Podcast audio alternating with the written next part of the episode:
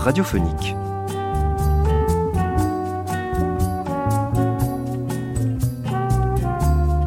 Couché dans le foin, vous qui passez sans me voir, la chanson des rues, clopin clopant, Syracuse, puisque vous partez en voyage, je tire ma révérence. Jean Sablon, ce furent des succès à l'appel, des triomphes dans le monde entier et des disques vendus par millions. Ce fut aussi un souffle de modernité sur la chanson française. En 1989, il reçoit chez lui les auditeurs de France Culture. Jean Sablon a, depuis quelques années, tiré sa révérence au music hall. Au micro de Jacques Fayet, il rassemble quelques souvenirs d'une longue et belle carrière débutée à 17 ans, après une enfance heureuse dans une famille de musiciens, du côté de Nogent et des guinguettes des bords de Marne. S'accompagnant au piano pour évoquer en chanson Mayol ou Mistinguette, Jean Sablon raconte le temps des opérettes et des revues aux côtés de Jean Gabin, l'époque de son association avec Django Reinhardt et Stéphane Grappelli, son bout de chemin avec Mireille bien entendu, sa carrière américaine, Gershwin, Cole Porter, Hollywood, ses tournées au Brésil, pays dont il tomba amoureux au point de s'y installer un temps. C'était dans Mémoire du siècle en 1989, une heure à passer sous le charme de la voix du French troubadour, comme l'avait surnommé l'Amérique, une heure sous le charme de l'élégance de Jean Sablon.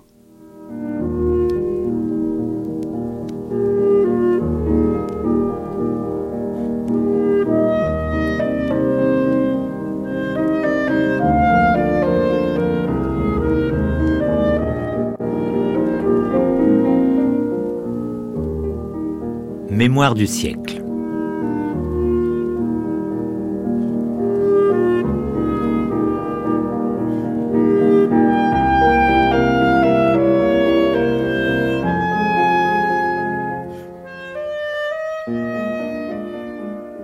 Aujourd'hui, Jean Sablon par Jacques Fayet.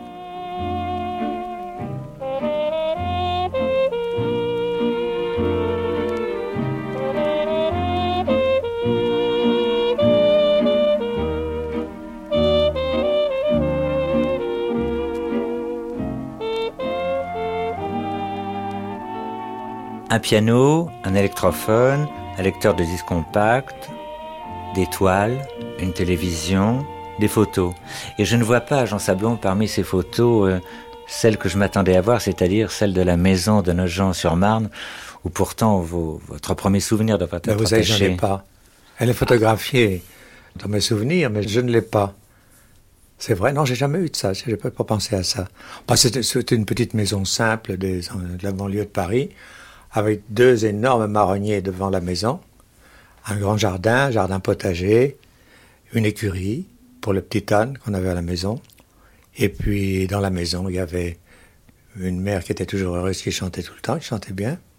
Pas professionnellement, mais qui a une jolie voix, elle chantait les opéras. Et les noces de Jeannette, je me souviens que Steve beau, elle chantait les noces de Jeannette. Et puis mon père qui jouait de l'orgue du piano. Il y avait deux pianos, un orgue, et voilà.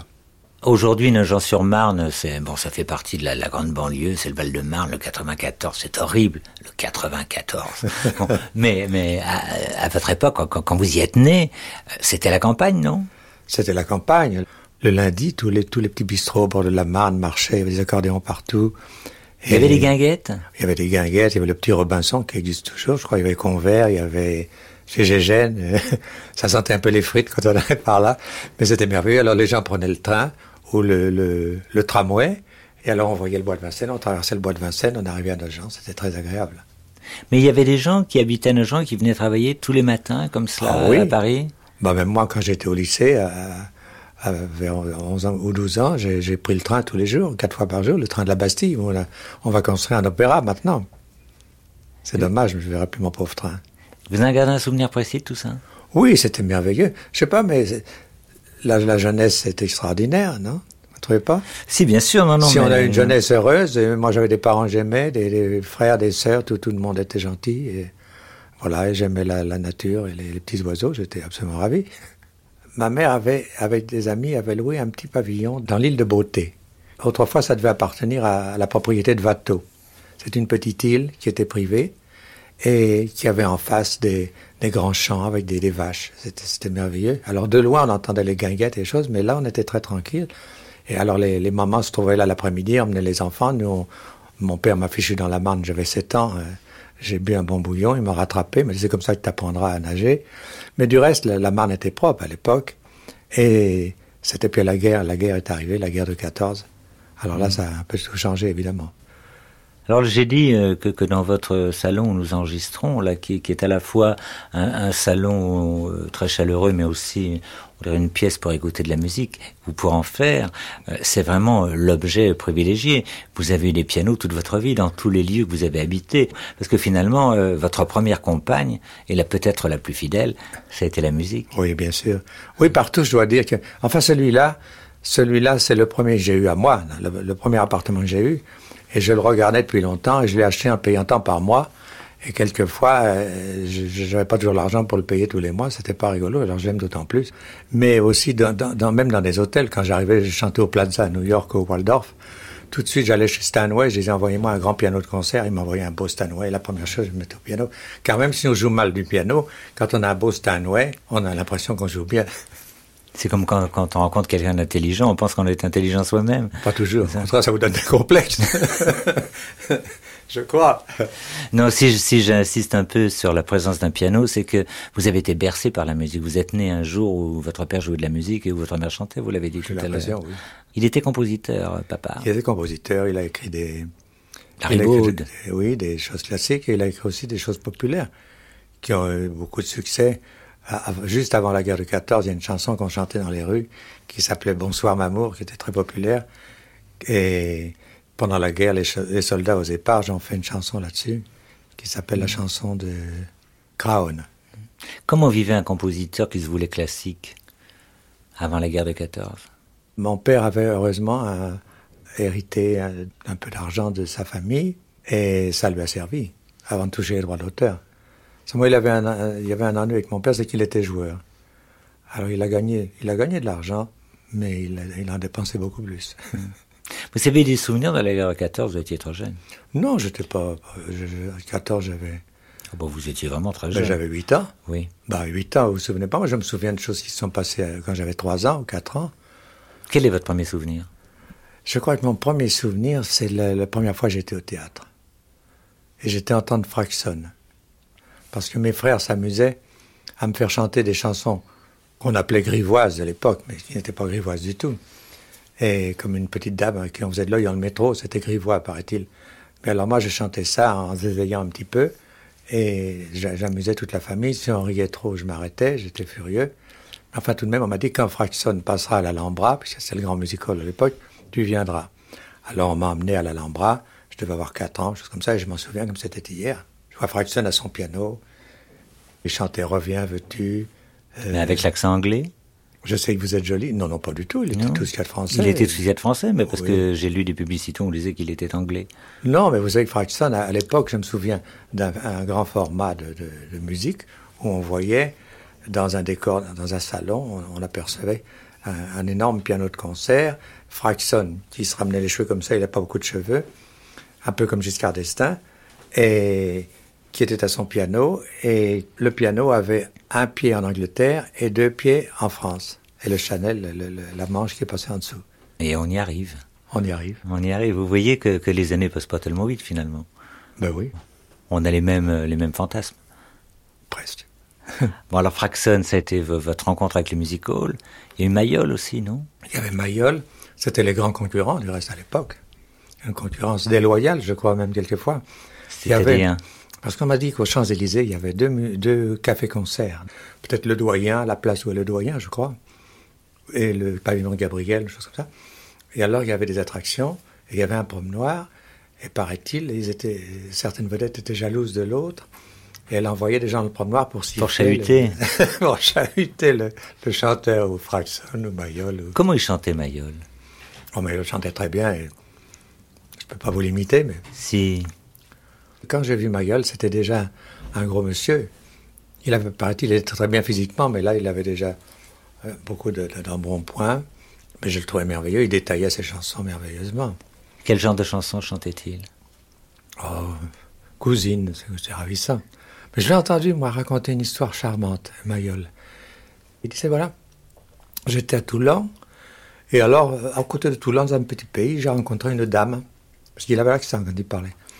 J'ai rencontré une dame qui était sur le pas de la porte, une très vieille dame, et elle, euh, elle brodait. Et elle brodait des mouchoirs. Je me suis arrêté, on a parlé du beau temps. Et puis alors j'ai regardé, elle brodait des initiales. C'était toujours A. Alors c'est pour mes petits-enfants. Alors il dit, vos petits-enfants, mais ils, ont tous le même prénom. Elle dit non, elle dit, elle dit vous savez, je, n'ai pas d'orthographe. Alors, je, je, je brode un A, ça va très bien. Mais parce que j'ai Arsule, j'ai Arné, j'ai Ernest, mais il y a que ce petit couillon d'Auguste, il faut que j'apprenne à faire un O. Et vous avez connu Polaire? Polaire, j'ai connu Polaire, je l'ai vu jouer. Puis la, la, chose curieuse, c'est que ma mère a loué une maison après, ou a acheté une maison, à côté de la maison de Polaire dans le Midi, qui s'appelle Les Claudines, où Colette a écrit euh, Les Claudines. Qu'est-ce que ça représentait Polaire?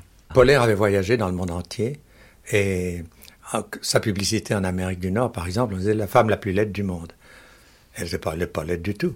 Et elle avait aussi la plus petite taille du monde. Elle avait, paraît-il, les femmes portaient des corsets en, diamant ou en, rubis.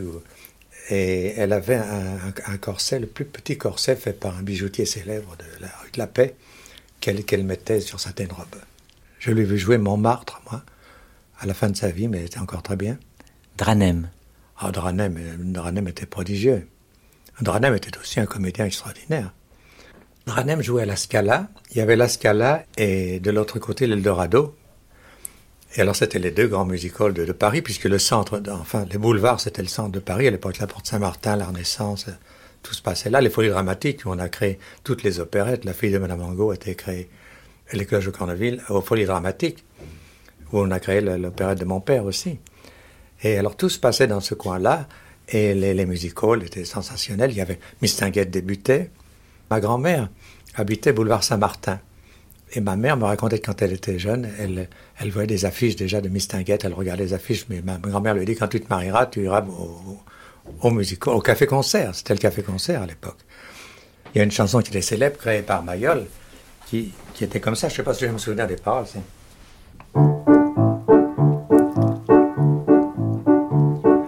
Samedi soir après le turbin, l'ouvrier parisien dit à sa femme après le dessert, je t'appelle café-concert.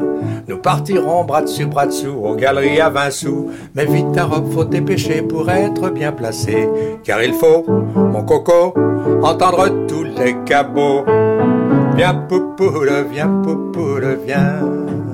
Da da da da da. Je ne me souviens plus des, paroles après. Alors le CAFCONS, qu'est-ce que c'était exactement? Le CAFCONS, c'était simplement des numéros, j'ai l'impression. Il y avait des gommeuses qui annonçaient, des, des, gommeuses qui avaient des robes comme, on voit dans les, dessins de Toulouse-Lautrec, des robes de gommeuses.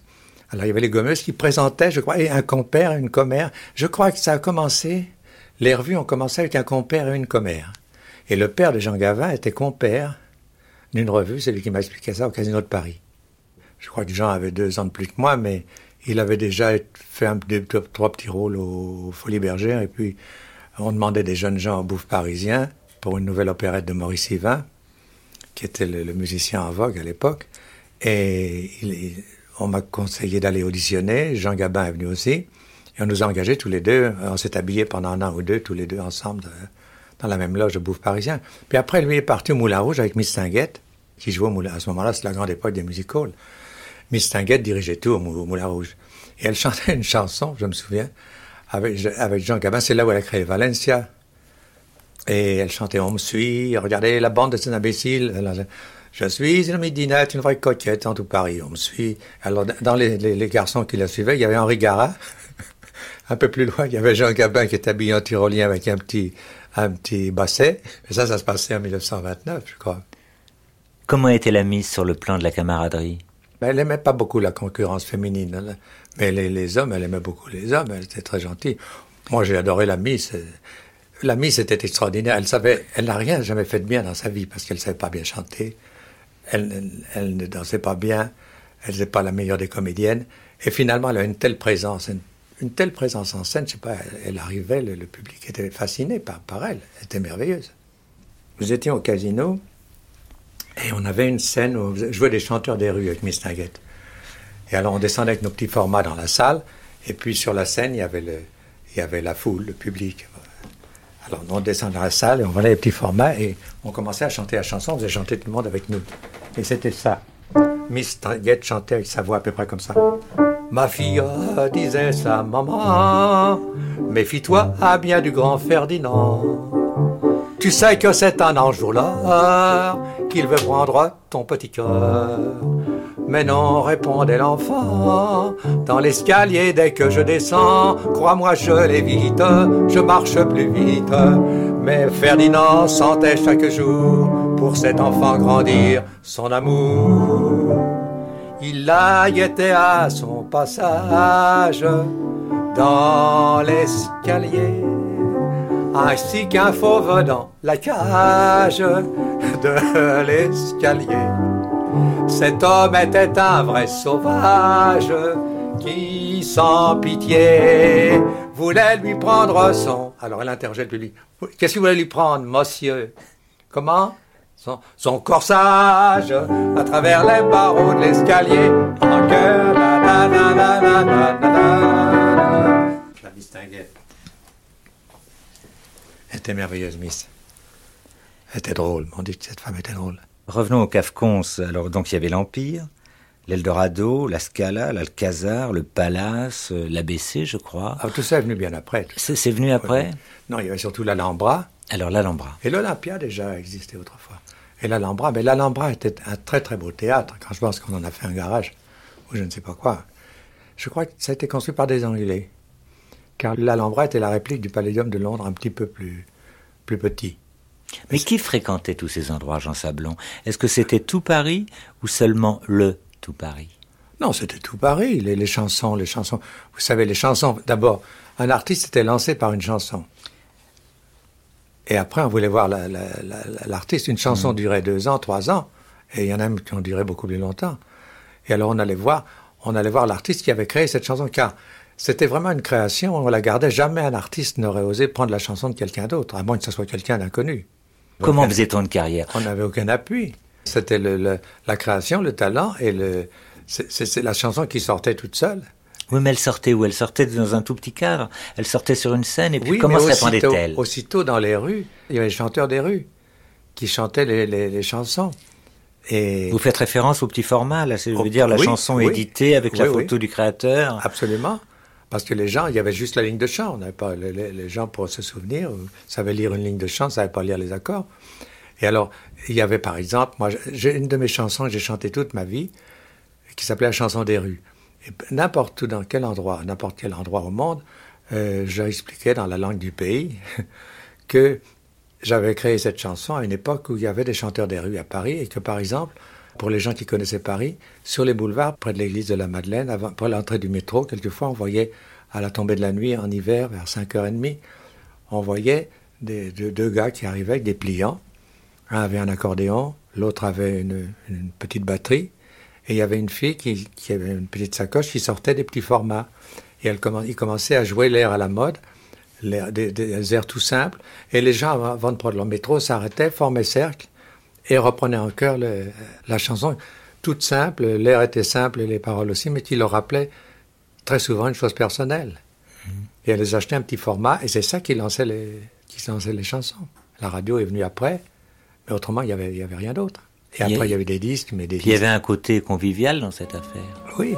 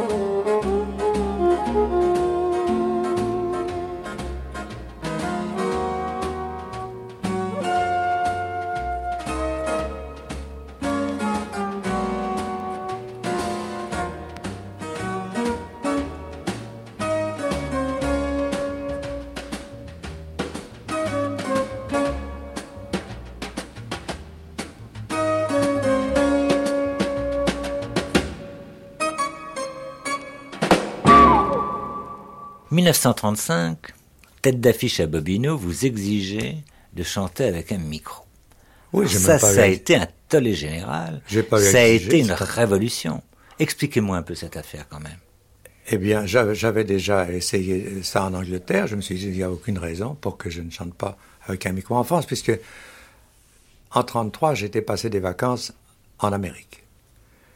Et je me suis rendu compte de l'importance que prenait la radio et les disques. Et moi, je faisais des disques déjà depuis un an ou deux. Alors j'ai pensé, quand je rentrerai en France, je vais faire un tour de chant, c'est ça qui m'a décidé.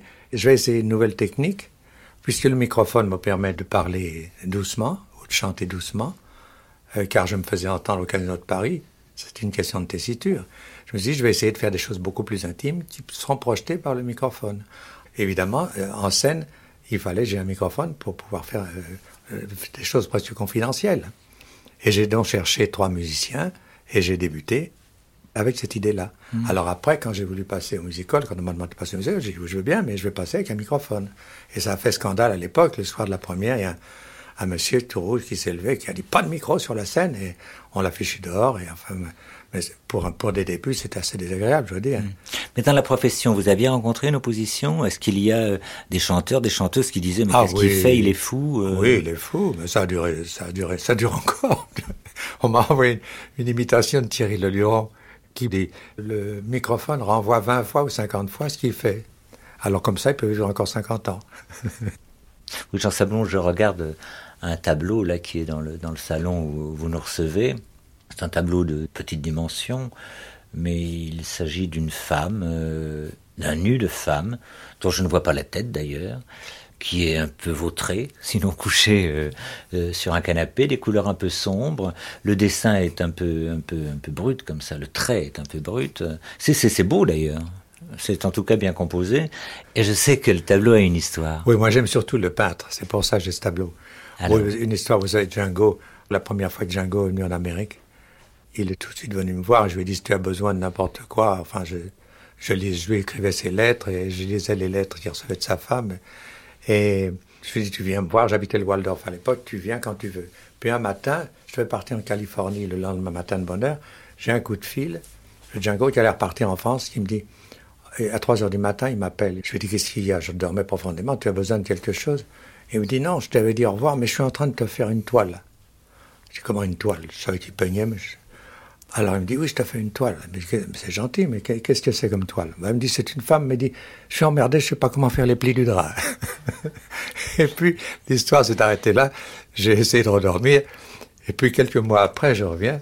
J'habitais à Paris, et à, l'hôtel, puisque je n'avais plus d'appartement à Paris.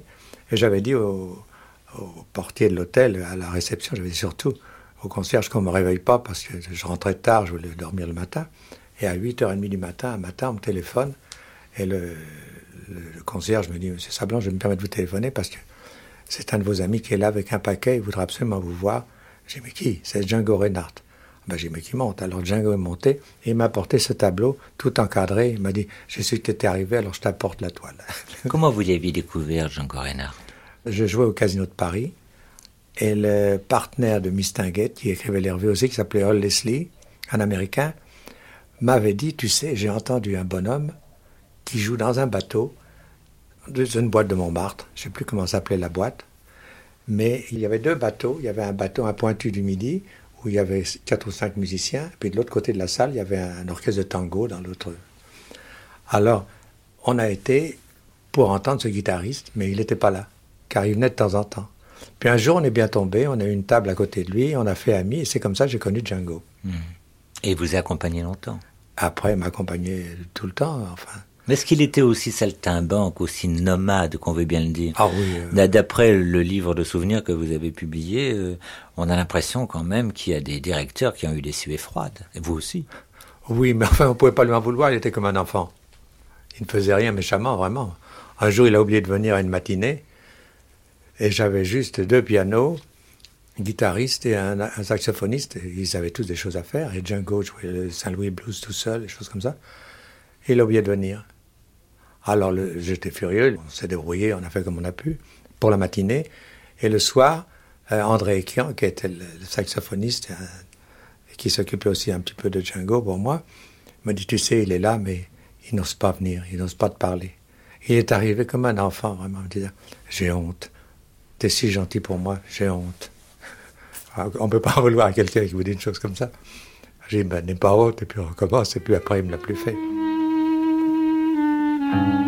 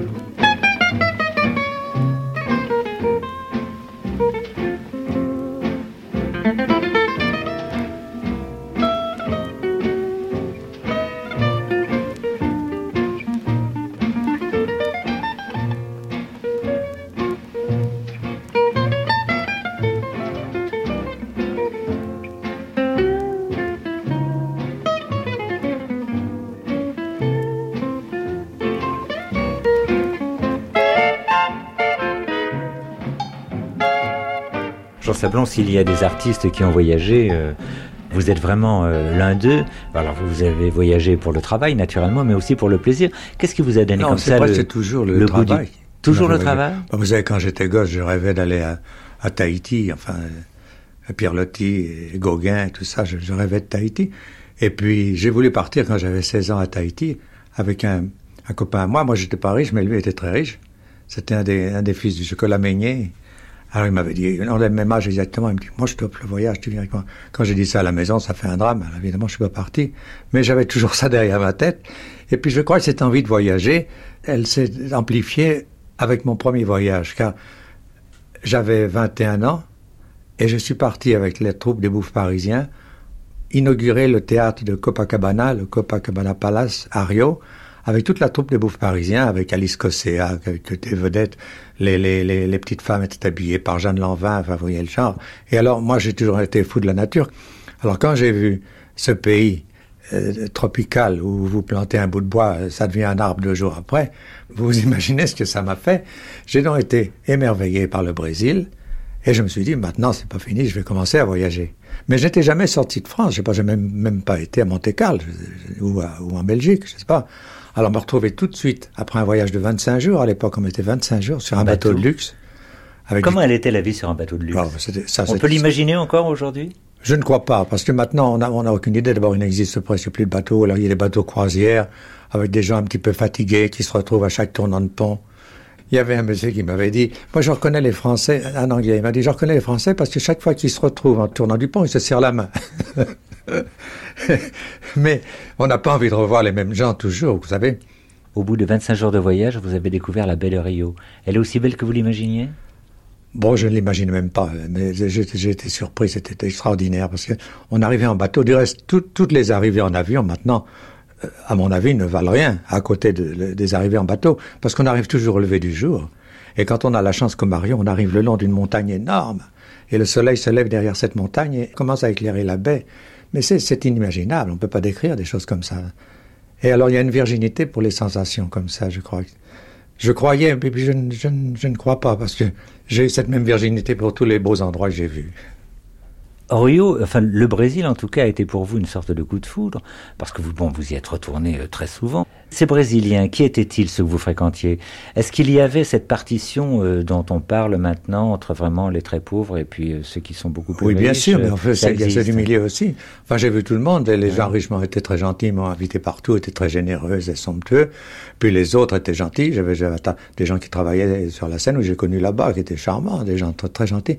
Vous savez, je crois que c'est le pays où un Français se sent le moins, euh, comment dirais-je, Étrangers étranger, oui. On a presque l'impression d'être chez nous. C'est un peu le midi en, amplifié par 50 ou 100, vous savez. On vous donne un rendez-vous, ils ne viennent pas. Mais enfin, on n'en veut pas parce qu'ils sont toujours souriants. Ils ont horreur de vous dire des choses qui déplaisantes. Alors même s'ils mentent, ils savent qu'ils ne feront pas certaines choses, mais ils ne vous disent pas non. c'est pas très agréable pour les affaires, mais dans la vie courante, c'est très agréable. je trouve. Mais avec qui avez-vous appris le portugais alors? Oh, Avec ça, quelle catégorie? Ça, c'est beaucoup plus tard. Avec les, les- gens du monde, j'ai pas appris le portugais parce qu'ils parlaient tous ou français, pas très bien toujours, ou anglais. Ils étaient, comme je parlais un peu des deux, je parlais surtout français, mais je parlais aussi un peu anglais. Ils, ils ne voulaient pas parler portugais avec moi. Mais j'ai vraiment appris. Alors, quand j'ai eu une propriété là-bas, j'ai eu des paysans portugais, des paysans brésiliens. Alors, j'ai appris avec eux et je parle bien portugais, je crois. Non, parce qu'il faut dire quand même, euh, Jean Sablon, que vous avez tellement aimé le Brésil que vous y avez acheté une propriété. J'avais acheté plusieurs fermes. Alors, il y en avait une qui avait 10 000 orangers. Mais les orangers, j'avais pas compris qu'il fallait les, nettoyer, les arranger, les tailler. Vous imaginez ce que ça prend comme main Et quand on voulait vendre les oranges, on les vendait pas. Enfin, il y avait des ananas, des caféiers, il y avait, il y avait tout, tout. Mais ce que j'aimais là-bas, justement, ce qui m'avait emballé, c'est que c'était à 1000 mètres d'altitude. Alors, c'était semi-tropical. Il y avait des, des, des cerisiers, des cerises qui n'étaient pas très bonnes, et des pommes. Les pommes n'étaient pas mauvaises, mais enfin, il y avait une pomme et puis en même temps, il y avait une fleur. Vous savez, la nature était complètement affolée, là. Mais j'ai be- j'ai beaucoup aimé le Brésil. Évidemment, si j'avais acheté cette propriété dans le midi de la France ou même à, à Hollywood, j'aurais pu me retirer de mes rentes. Oui, c'est sûr. Mais là, vraiment pas du tout. J'ai pas fait une affaire du tout. Je donnais presque fait cadeau à des gens qui l'ont tellement aimé, qui continuent à m'écrire. Venez, venez, vous êtes, vous êtes chez vous quand vous voulez. Et vous voulez pas y retourner? Je suis retourné une fois, mais j'ai pas très envie de retourner. Mon cœur s'est serré.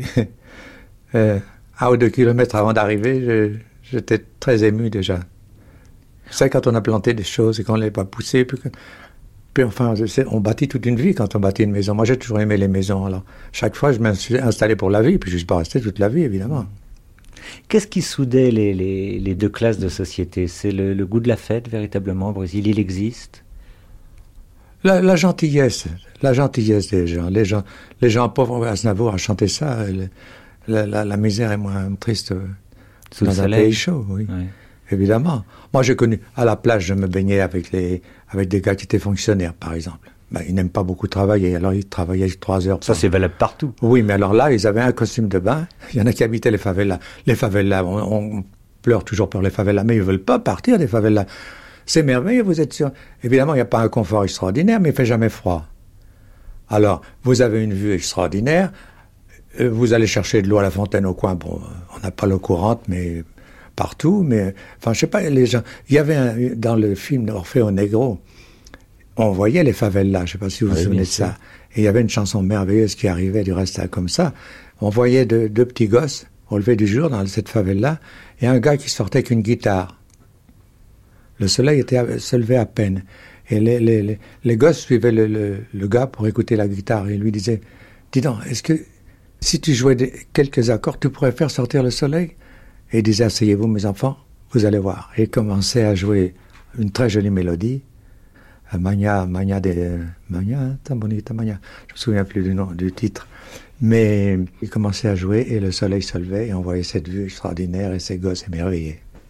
Les gens ne vivent que pour le, pour le, carnaval ou pour danser ou pour chanter. J'avais une employée, elle m'a laissé dix jours sans, sans revenir. Elle est partie parce qu'elle voulait préparer sa robe et tout ça, elle commençait à répéter. Mais autrefois, ce qui avait de merveilleux au carnaval autrefois, et qui n'existe plus maintenant, Maintenant, c'est trop commercial. C'était le peuple qui descendait, le populo. Alors, il y avait des écoles de samba dans les montagnes, et ils répétaient toute l'année. Ils avaient des airs nouveaux qui se ressemblaient tous un petit peu. C'était toujours des marches, mais avec une jolie mélodie.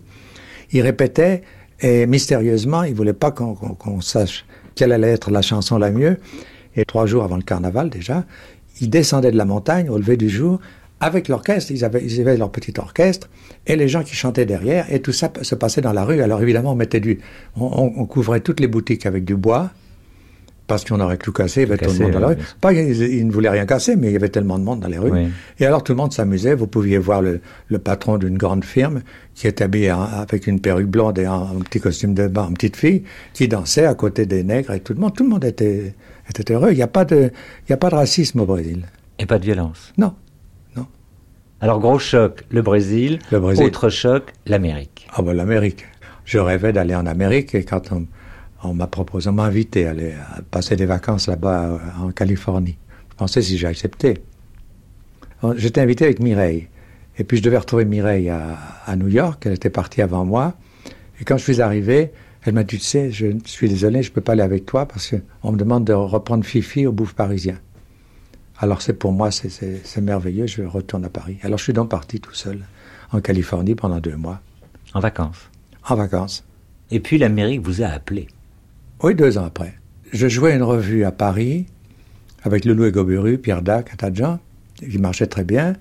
Et on est venu pendant cette revue me proposer d'aller jouer une revue à Londres, où il y avait une chanson, euh, Ces petites choses, les Foolish Things. Elle était pas comme ça.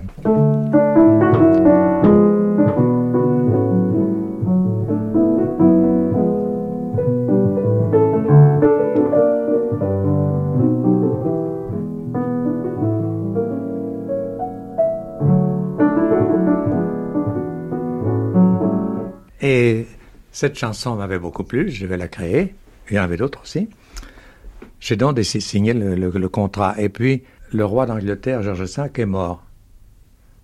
Alors on m'a demandé si je voulais reculer mon ah. contrat. Et à ce moment-là sont arrivés à Paris les gens qui avaient fait le programme de Bing Crosby aux États-Unis, le Lucky Strike, euh, pour une agence de, publicité ici. Ils voulaient essayer de faire un programme sur toute l'Europe.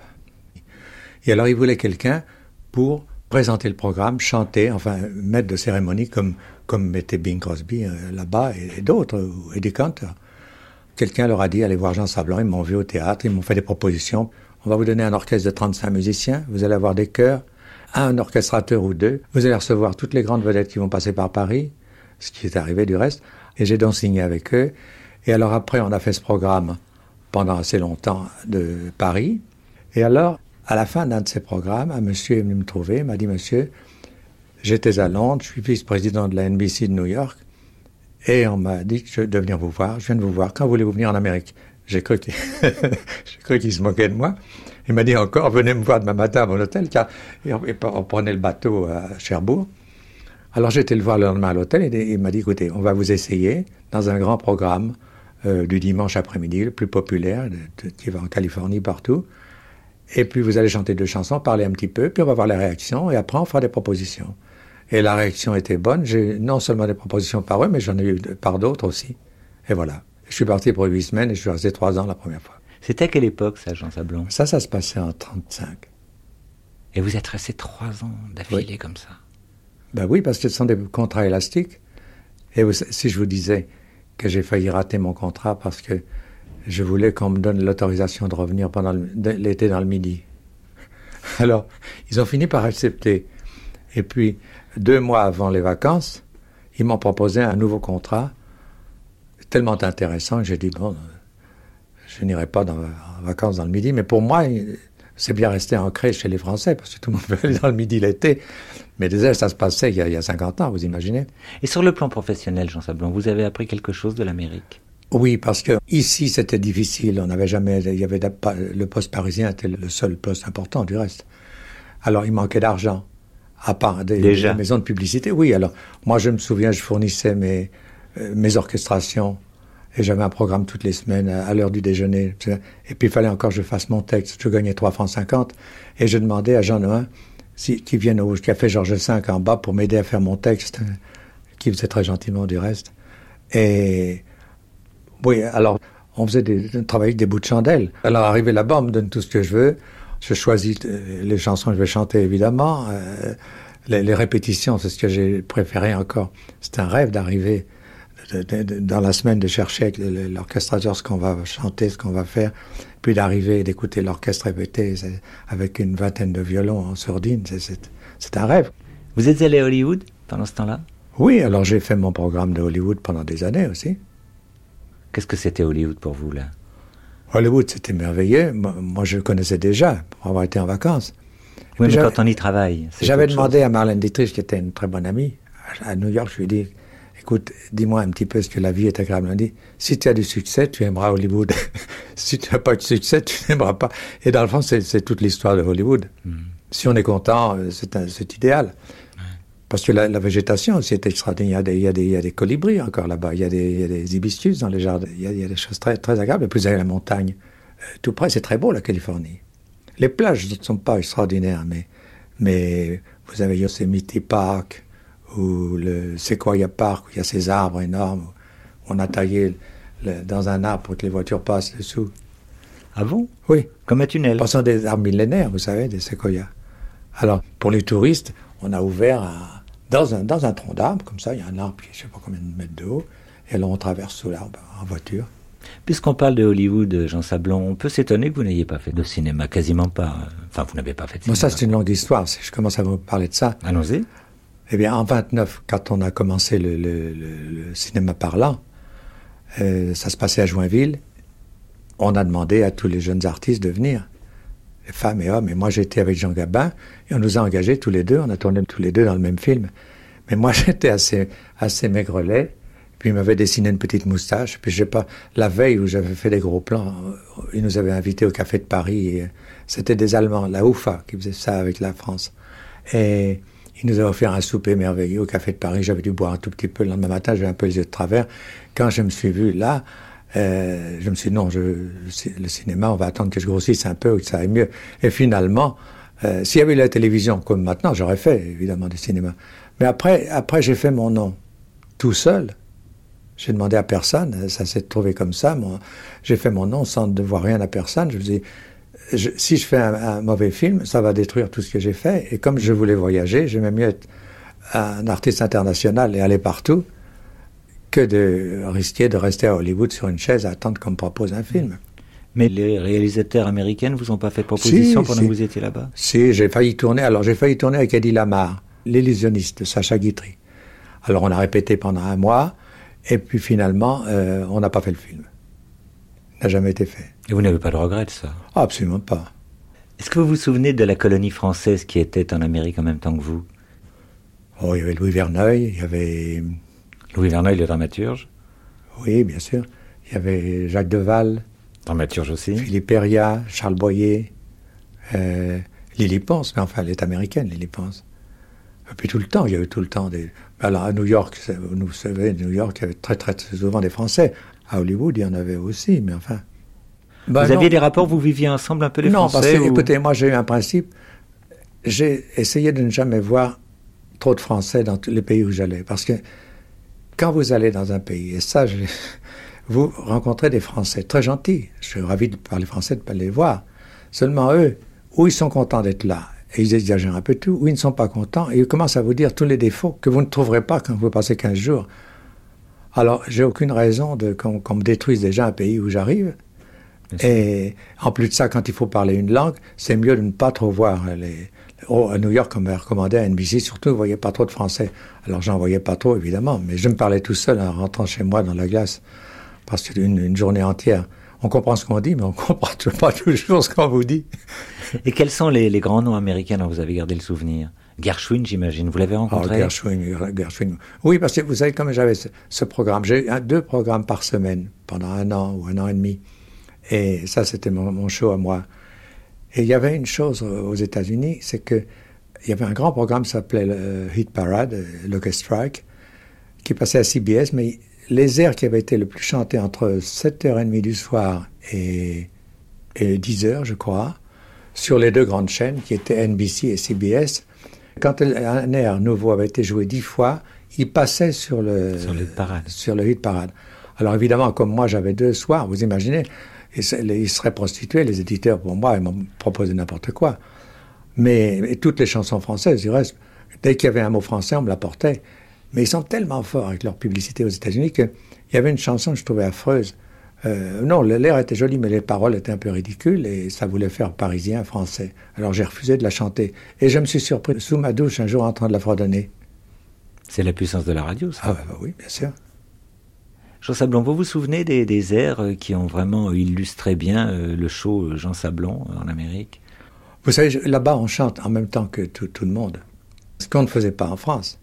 Mais un air allait sortir dans un film, alors aussitôt, toutes les vedettes le chantaient, tous les gens qui étaient à peu près dans le style de la chanson. Alors, oui, euh, euh Sleepy People.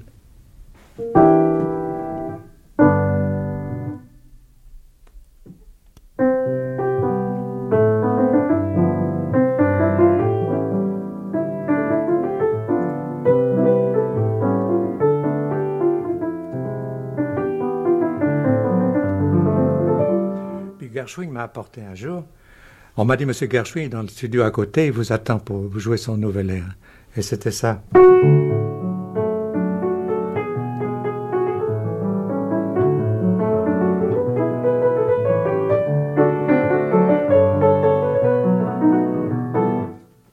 connaissez la suite.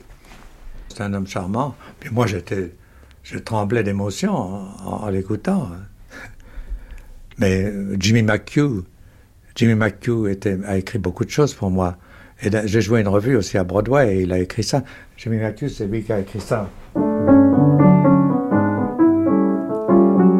Voilà.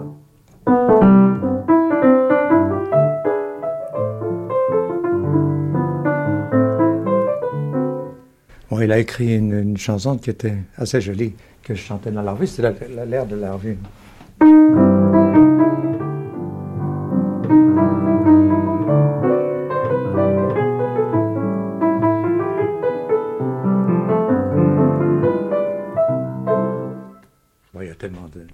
Rogers, hein.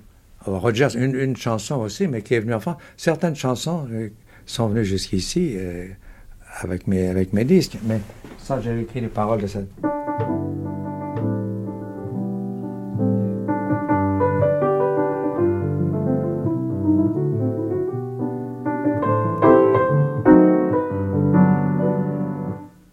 Agité comme un roseau dans la tourmente. 1939, déclaration de guerre, où est-ce que ça vous a surpris cela? En Amérique ou au Brésil? Non, j'étais parti au début de 36 aux États-Unis. Et j'étais resté, j'étais pas revenu jusqu'à 39. Et je suis venu chanter un mois, un mois et demi à l'ABC, en 39, entre deux contrats, car je devais débuter dans une revue à Broadway. Et je suis d'or parti euh, au mois de mars ou avril 39. Euh, et puis j'ai joué, j'ai créé la revue, et j'avais signé un contrat à Rio. J'avais tellement envie de revoir Rio que j'avais signé ce contrat à Rio où je pouvais aller quand je voulais. Et je suis parti à Rio. Et, la, guerre s'est déclarée deux jours après mon arrivée à Rio. Alors je ne voulais pas débuter. Euh, vous imaginez, sur le bateau, c'était épouvantable. J'essayais d'avoir les ongles courtes pour savoir ce qui se passait. J'étais sur un bateau américain. On n'avait pas de détails, on n'avait rien et on était en pleine mer. Et arrivant à Rio, j'étais affolé comme n'importe quel Français l'aurait été. Alors j'étais à l'ambassade, j'ai vu l'ambassadeur qui m'a dit, vous allez... D'abord j'avais vu l'impresario, le, directeur de l'endroit où j'allais chanter, qui m'a dit, si vous chantez pas, je suis foutu à la porte, vous avez fait une telle publicité je suis foutu à la porte. Alors j'ai dit, écoutez, on va voir. Et l'ambassadeur m'a dit, non, vous, vous allez rester, vous allez nous aider. De toute façon, la guerre n'est pas encore déclarée. Et la guerre a été déclarée deux jours après mes débuts. Et il est venu le soir de ma première. Et enfin, après, je me suis mis à sa disposition. On a fait tout ce qu'on a pu à ce moment-là. Et vous êtes resté pendant toute la guerre à Rio, non vous non, êtes non, en Amérique non, non, non. Après, j'étais, j'étais à, Buenos Aires, j'étais en Uruguay. Partout, j'ai fait des, j'ai fait des galas pour, le, pour, pour la France et pour envoyer de mmh. l'argent. Mmh. Et après, je suis reparti aux États-Unis. Et, j'ai toujours voyagé. Et les États-Unis n'étaient pas en guerre à ce moment-là. Il a fallu euh, le bombardement de la flotte à Pearl Harbor. Vous vous en souvenez de cela? Oui, c'était même, c'était même affolant parce que les, Américains n'étaient pas prêts du tout, euh, disposés à, entrer en guerre. C'était tous les gens arrivés d'Europe, des Anglais, des Français, tout le chaud temps. J'ai vu tous ces gens-là qui sont arrivés, Saint-Exupéry, tout le monde était à Jean-Pierre Aumont. Et on se voyait tous les jours, euh, Louis Verneuil, tous ces gens-là. Et finalement, dès que le, Pearl Harbor a été bombardé, Mais en, une heure, l'Amérique était transformée. Elle a changé de sens. Instantanément. C'était un dimanche, on devait aller déjeuner, chez des amis aux environs de New York, et tout a été arrêté, je sais pas, c'est de la folie.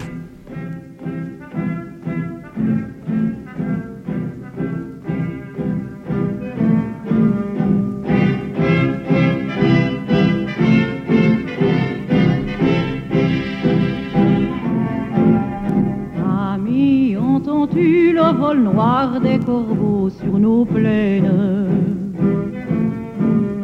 Amis, entends-tu le chant lourd du pays qu'on enchaîne? Oh, et partisans, ouvriers des paysans, à vos armes. Ce soir, l'ennemi connaîtra le prix du sang et des larmes mine, descendez des collines, camarades. Je ne souhaiterais pas que cette émission euh, se, termine sans que nous évoquions quand même Germaine Sablon. Est-ce que vous vous souvenez euh, de la façon dont s'est fait le chant des partisans, qu'elle a créé? Euh, Ma mère avait sa maison tout à fait au bord de la Méditerranée, à Haguet, et Kessel et Druon habitaient chez ma mère avec ma, avec ma sœur ma sœur travaillait un peu pour, pour, faire partir des gens en Algérie. Et il y avait des départs dans la nuit et des choses comme ça. Et un jour, on a appris qu'à la gendarmerie, qu'on a dit qu'il y avait des allées et venues suspectes chez les Sablons. Alors ma, ma sœur m'a fait prévenir qu'il fallait que ma mère, que je fasse venir ma mère tout de suite aux États-Unis. Ma mère est donc partie. Et après, ma sœur est partie à traverser l'Espagne, le Portugal, tout ça, avec Druon et, et Kessel. Ils sont arrivés en Irlande.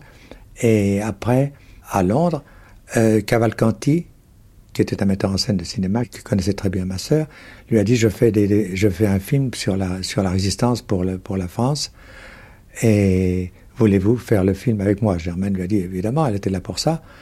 Et un dimanche, ils ont entendu Anna Marley qui jouait à, la guitare l'air de, de, des chants des partisans, qui est un, un vieil air de folklore russe.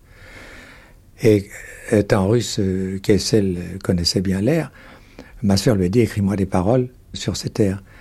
Et alors, un, dimanche après-midi, je sais qu'ils ont été aux environs de Londres, à la campagne, et Kessel et Druon ont écrit le chant des partisans. Et la semaine d'après, elle a enregistré le disque et elle a fait le film pour Cavalcanti. Je trouve qu'on l'a vite oublié. Oui, on oublie assez vite. Bon, c'est comme ça, quelquefois. Il y, a des gens, c'est pas très juste. Il y a des gens, on ne parle jamais de Damia, de, de, qui était extraordinaire, des gens comme ça. C'est drôle. Moi, c'est comme ça, ça doit être comme ça. Vous avez une explication, Jean Sablon, à l'oubli, comme ça, euh, des gens? C'est la boule de neige. Vous savez, si quelqu'un commence à parler, il arrive quelque chose, alors ça, tout le monde en parle, les médias. Euh, mais, euh, je sais pas. Mais il y a beaucoup de gens qui, qui, qui, se souviennent encore. oui. Où est l'importance? Quand on est là, oui. Si on n'est plus là, bon.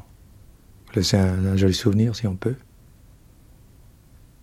Jean Sablon, dans, dans ce siècle que vous avez traversé sur un, sur un, long, un long chemin maintenant, qu'est-ce qui vous aura le plus déplu?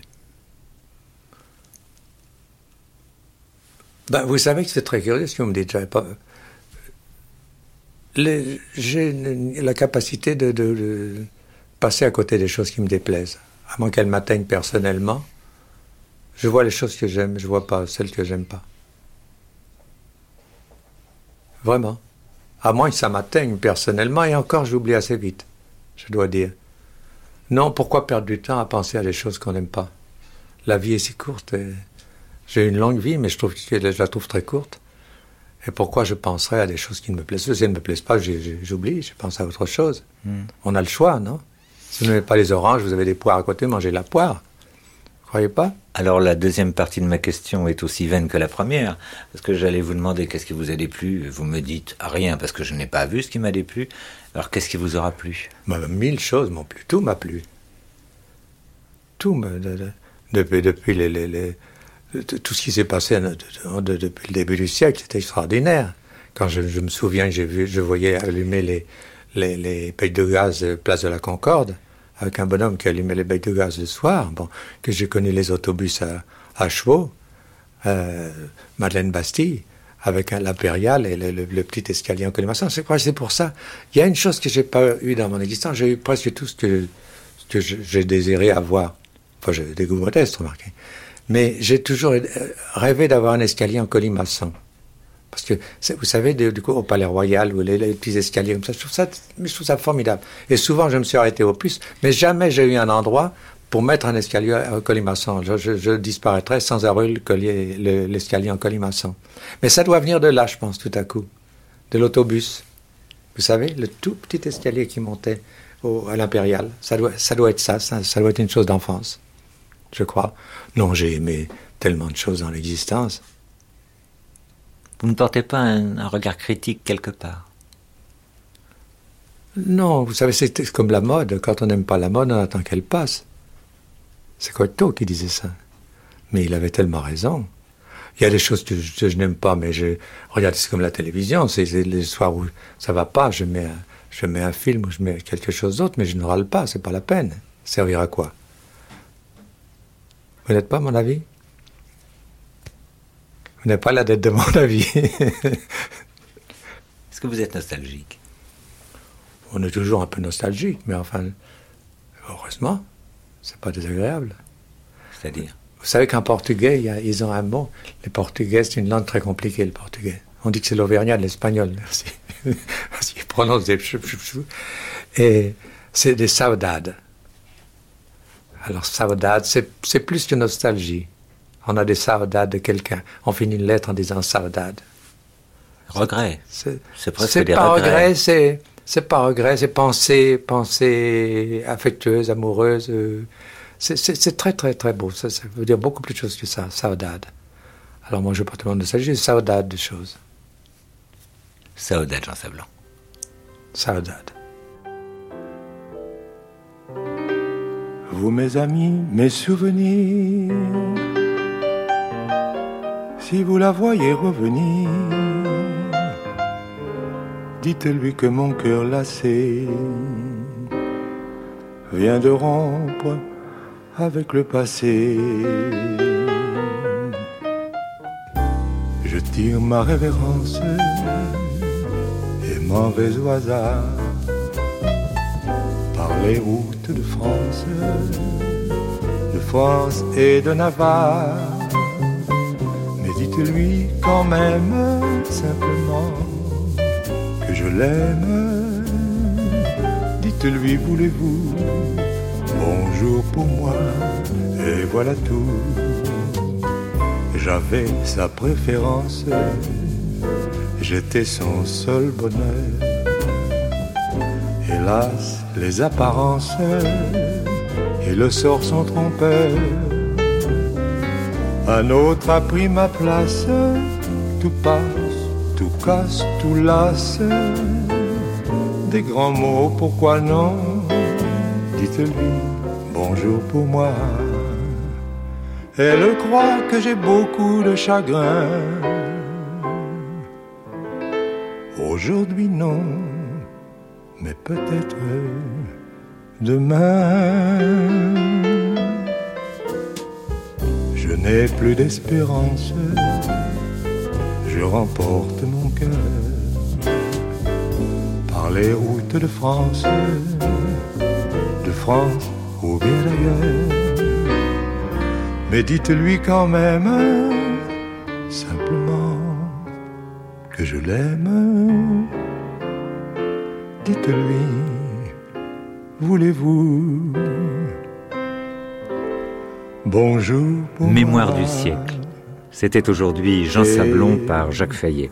Prise de son Jean-Pierre Zing, mixage Michel Kreis, réalisation Janine Souchier. Cette émission a été diffusée pour la première fois le 24 août 1989.